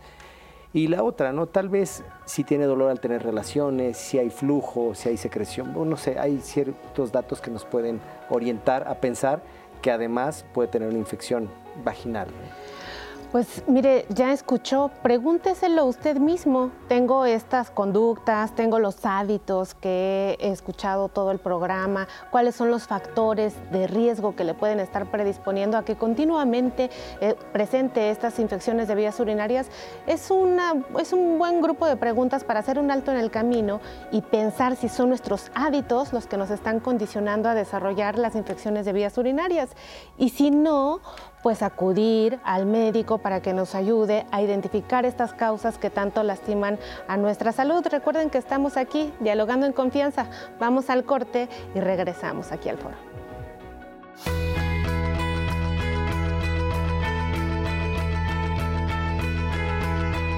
El exceso y abuso de antibióticos fomenta la aparición de bacterias resistentes y más agresivas, dificultando el tratamiento de la infección en vías urinarias.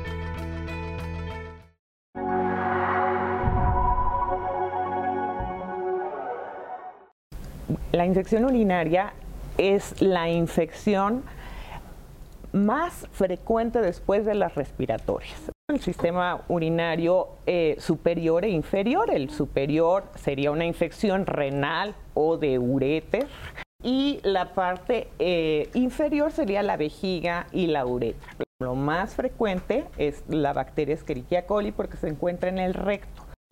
El recto queda más cerca de la vagina que lo que protege la distancia del pene a el ano. Entonces, por eso es mucho más frecuente en la mujer anatómicamente hablando. India, México y España tienen la mayor tasa de resistencia antimicrobiana justo para infecciones urinarias, porque han abusado del tratamiento microbiano. Cuando acudan eh, al médico eh, a tratar una infección de vías urinarias, le comenten al médico la posibilidad o el, el hecho de que hayan estado utilizando antimicrobianos en los últimos dos, tres meses, sería algo importante a mencionar.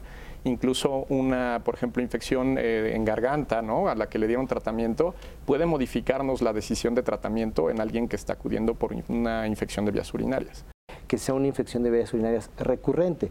Tiene tres episodios en el año, dos episodios en seis meses. En esos casos yo creo que siempre es importante corroborar con un urocultivo para darle nombre y apellido a la bacteria si se toma el papel de baño y se limpia de, de atrás para adelante, se va a contaminar.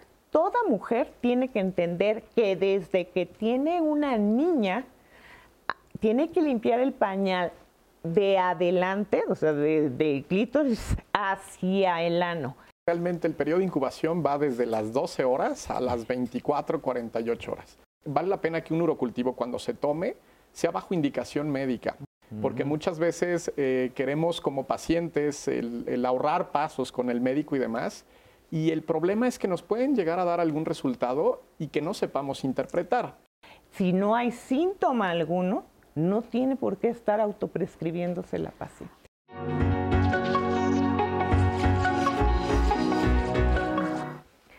Llegamos al último bloque aquí en Diálogos en Confianza. El tema está siendo infección de vías urinarias y estábamos reflexionando a propósito de esto en el anterior bloque sobre el diferencial con las infecciones de transmisión sexual. Eh, fue de mucho interés de la audiencia, así que vamos a retomar, por favor. Bueno, es que ese es un tema muy importante porque muchas enfermedades de transmisión sexual sí dan cuadros de cistitis o de uretrocistitis. Eh, muchas de ellas. Entonces, bueno, aquí la prevención es lo más importante. Siempre utilizar preservativo. Si no vamos a tener una pareja estable, única, y que esa a su misma vez tenga eh, una monogamia en el lapso de tiempo en que estén en esa relación. Si se tienen múltiples parejas, debemos utilizar preservativo es muy importante todas las veces, todas las veces, porque no usarlo una vez es, no sabes si esa vez la vas a adquirir. Y hay muchas y tienen un cuadro de infección urinaria.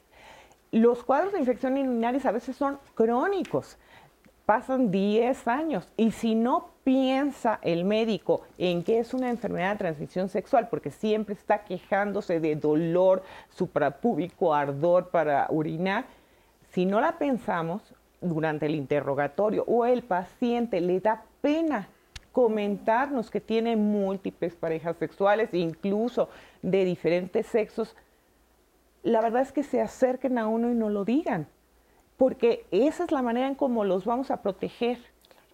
Esa es nuestra prevención, es que ellos sepan cuáles son los factores de riesgo. Bueno, existen. Yo eh, tomé, una mujer tomo la decisión de tener relaciones de riesgo. Oye, vamos a protegerla porque justo ella ya no lo está diciendo. Entonces, ahí va la prevención. Yo creo que sí es bien importante lo que dijo la doctora, que exista la confianza del paciente de decirte, tuve relaciones, conocí una pareja, fuimos al baño, no usé preservativo. Ya tenemos ese detonante que vamos a pensar que pudiera tener desde una gonorrea, una clamidia, y de esta manera, si el cuadro es florido, tiene secreción, tiene dolor y hay descarga en la uretra, podemos pensar que se trata de una enfermedad de transmisión sexual. Ahora, eso sería en el momento agudo. Las complicaciones que llegamos a ver por una enfermedad de transmisión sexual específico en los hombres a veces forman estrecheces o estenosis en la uretra. ¿Qué va a condicionar en 10, 15, 20 años?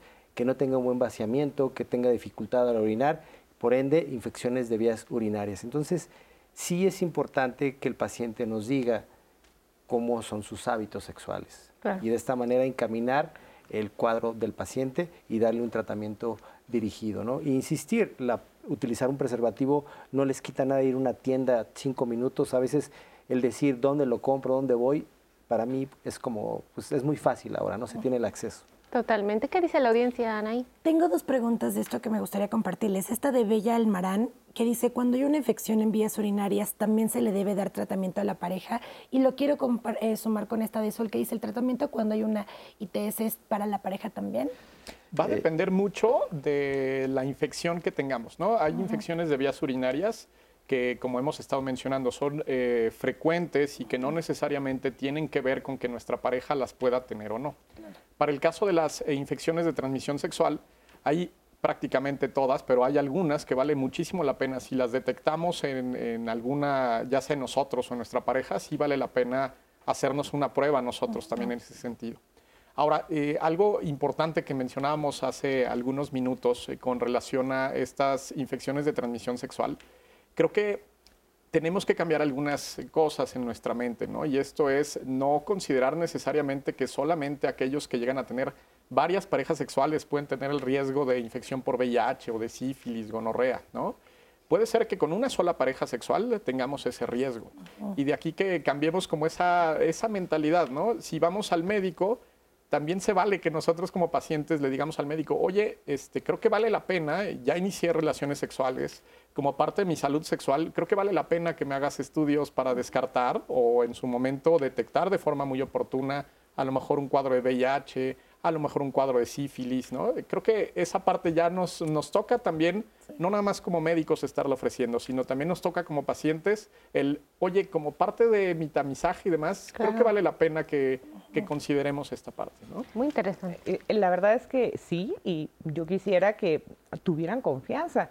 O sea, de decir, a ver, tengo, mi pareja sí tiene la vacuna del virus del papiloma humano, la verdad no lo tenemos, este yo en adolescentes incluso, yo tengo hombres y, mujeres en mi casa adolescentes y siempre les digo, miren, yo no voy a preguntar nada. Si algún día quieren iniciar vida sexual, yo les voy a pagar, pero quiero van al laboratorio y, lleven a su pareja si no ha tenido relaciones sexuales a hacerse un panel de enfermedades de transmisión sexual yo quiero proteger a mis hijos, quiero que ellos sepan que existen estas enfermedades, cuáles son las maneras en que se previenen y la verdad es parte de la educación de uno mismo saber con quién voy a tener relaciones sexuales y si esa persona me puede a mí contagiar. Y otra realidad es que mucha gente lo oculta. O sea, es, la es mi primera vez, este, no he tenido hace tres años este, pareja y ha tenido 50 parejas y no lo ha confesado, ese también es un problema, que la gente no es sincera y honesta con la pareja que va a tener. Por eso se dice que caras vemos, serologías no saben. Exacto. igual agregar, ¿no? A veces nos espantamos porque tenemos mucho dolor, mucha secreción, pero ya lo dijo el doctor.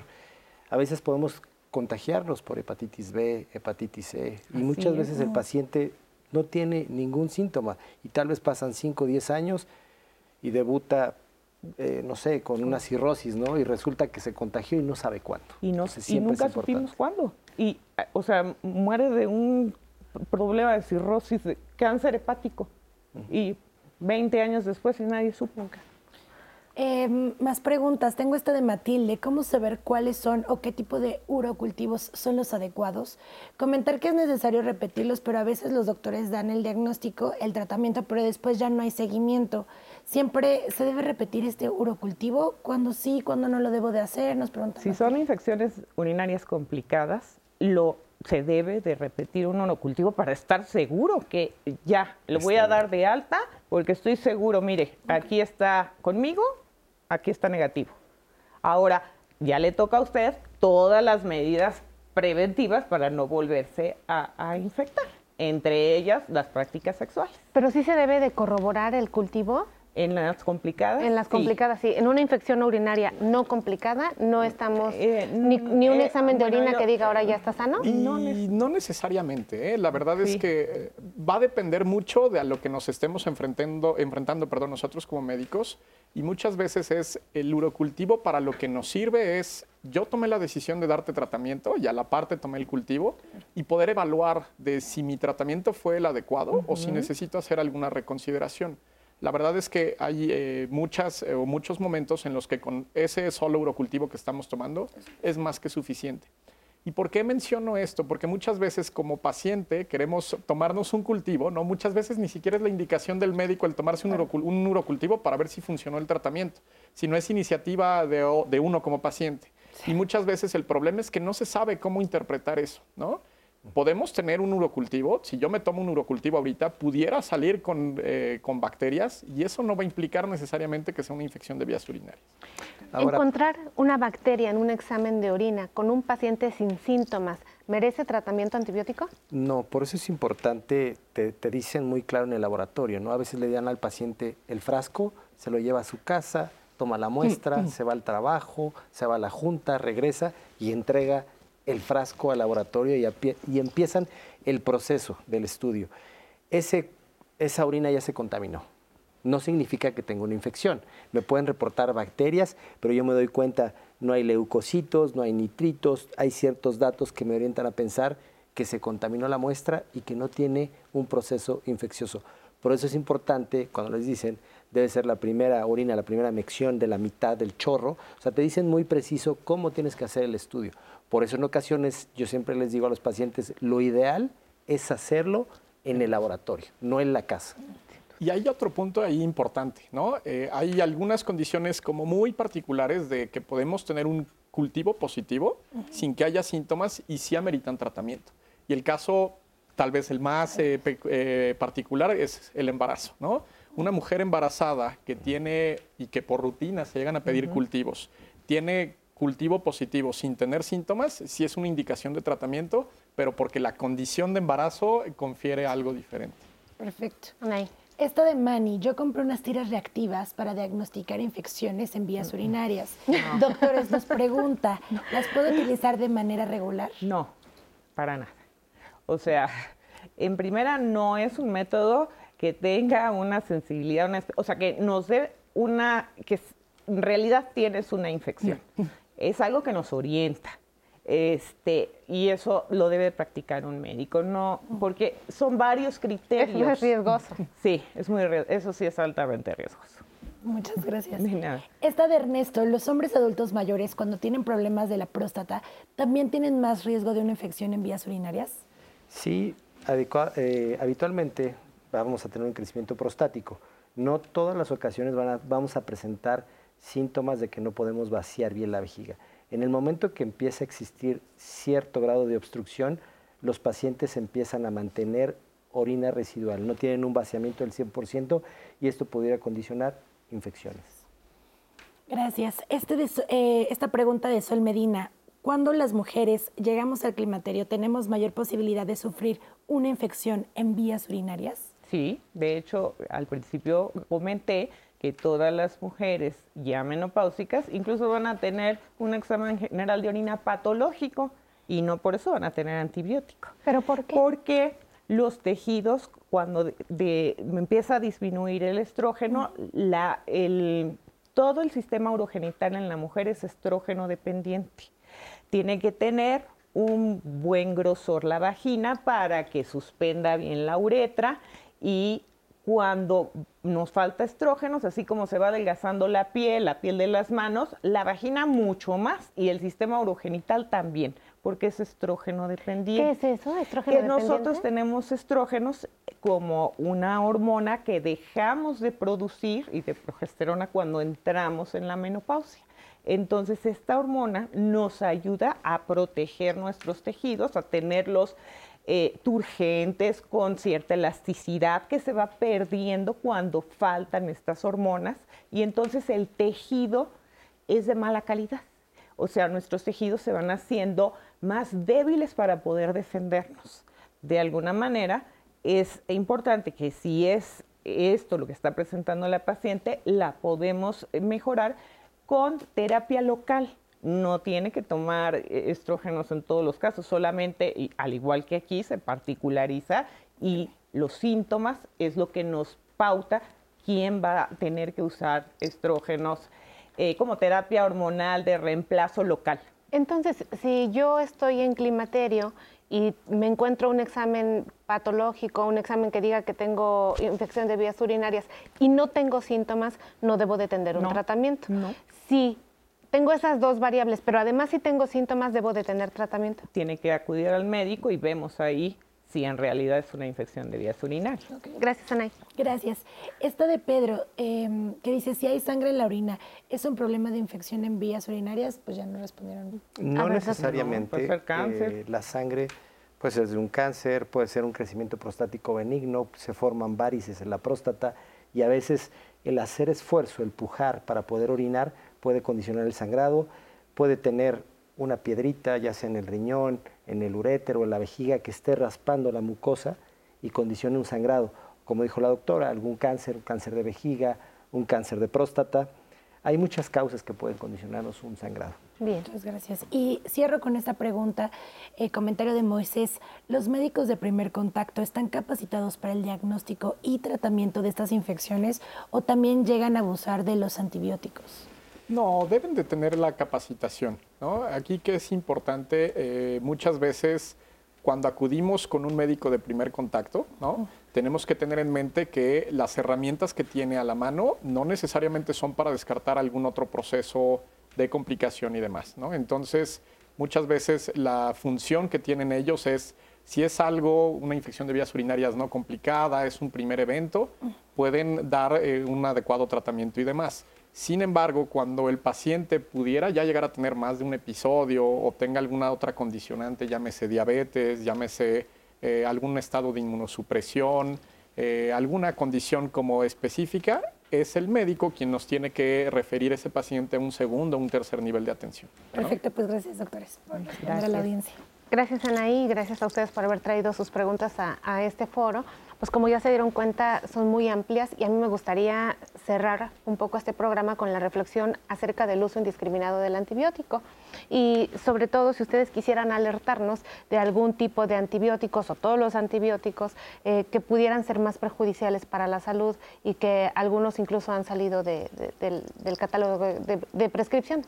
La, la gama más amplia de las cefalosporinas no es con, o sea, no es que hagan, hacen daño porque están mal indicadas em, y los pacientes se autoprescriben, no toman los días que se necesitan y muchas veces a veces ni lo necesitarían. Las cefalosporinas, digan nombres porque casi no, no lo sabemos. ¿Cuáles son los más frecuentes que están ahí afuera que la población se usa a diario? Yo veo que se autoprescriben con Keflex, Keflin, con este amoxicilina, ácido clavulánicos. Yo lo que veo que en las farmacias este, más recetas les están dando de esos antibióticos no prescritos este, más que por médicos que trabajan en las... O sea, esas son las que a mí me llegan con más frecuencia, no sé usted. El, el gran problema que tenemos es que muchas veces asumimos que con un antimicrobiano es suficiente para lo que lleguemos a tener, ¿no?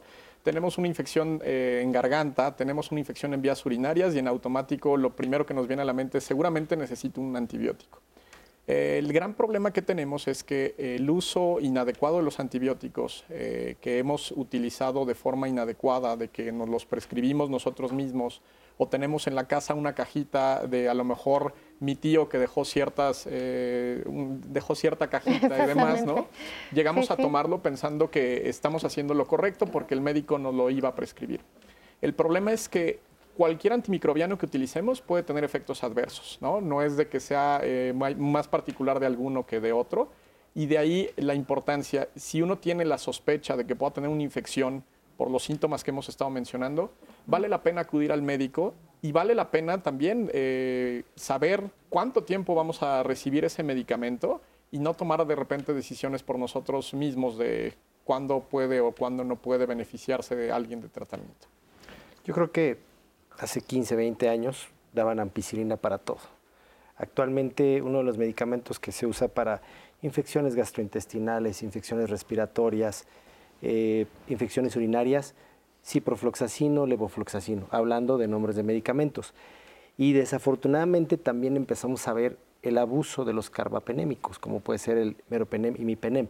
Ven eh, que es sensible ese medicamento y lo prescriben sin considerar muchas cosas, ¿no? Y ¿qué estamos viendo? Lo que ya platicamos, la resistencia. ¿Cuál va a afectar? Yo creo que lo que dijimos, cada persona en el embarazo no puedo dar ciertos fármacos. Si tengo un problema de insuficiencia renal, no puedo dar ciertos fármacos. Si es un paciente diabético, de igual voy a tratar de eh, dar una prescripción que no afecte tanto al riñón. Yo creo que ahí tendremos que individualizar a cada paciente para saber cuál es el mejor medicamento. Y en ese sentido, la alerta muy fuerte que tenemos es si seguimos utilizando de forma inadecuada los antimicrobianos, para el 2050 podríamos estarnos enfrentando a una era como la que teníamos antes del uso de los antimicrobianos. ¿Y esto qué puede implicar? Puede implicar que cualquier procedimiento de cirugía moderno, ¿no? algún trasplante y demás, lo podamos estar condicionando a que no tenga la utilidad por las posibles complicaciones a las que nos enfrentemos. Entonces, es muy grave a lo que nos podemos enfrentar en ese sentido. Vale la pena el, si no tengo yo la necesidad de un antimicrobiano, ¿no? o si lo tengo en casa, no tome una decisión de utilizarlo y acudir al médico alertamos del gran peligro que es utilizarlo, los beneficios que por supuesto tiene y sin duda han ayudado a la población. Tampoco tratamos de satanizar el tratamiento antibiótico. Sin embargo, queda esta reflexión el día de hoy de lo necesito. Realmente creo que definitivamente hemos dejado muy claro en la audiencia que hay que tomar siempre el consejo del médico, por supuesto a través de la información y empoderar a las personas que para eso existe diálogos en confianza. Quiero agradecerles, doctores, pues todo lo que han venido a aportar para nuestro público el día de hoy. Anaí, querida. Pues quiero agradecer a la audiencia hoy su participación. Empezamos eh, el año con el pie derecho, con estos invitados de lujo y pues les dejaron algunos mensajes ahí en redes sociales para que ustedes también lo puedan consultar. Gracias por estar y ser parte de, como siempre, la comunidad. Esperemos que se mantenga así este 2023. Así es, querida Anaí. Y pues bueno, la familia de Diálogos en Confianza les desea un excelente inicio de año. Que empecemos todos, pues, ¿qué les digo? En objetivos de salud y armonía para toda su familia. Y les invitamos a que nos acompañen todo este año a la programación que siempre está pensada para usted. Usted construye Diálogos en Confianza, así que deseamos que este inicio de año podamos seguir juntos haciendo esta gran familia, empoderándonos, conociéndonos y como siempre, pues les mandamos todo el amor y alegría a ustedes, a sus familias, a sus casas. Esto fue nuestro primer lunes de Diálogos en Confianza. Muchas gracias familia. Gracias y felicidades. felicidades. Feliz año. Feliz año.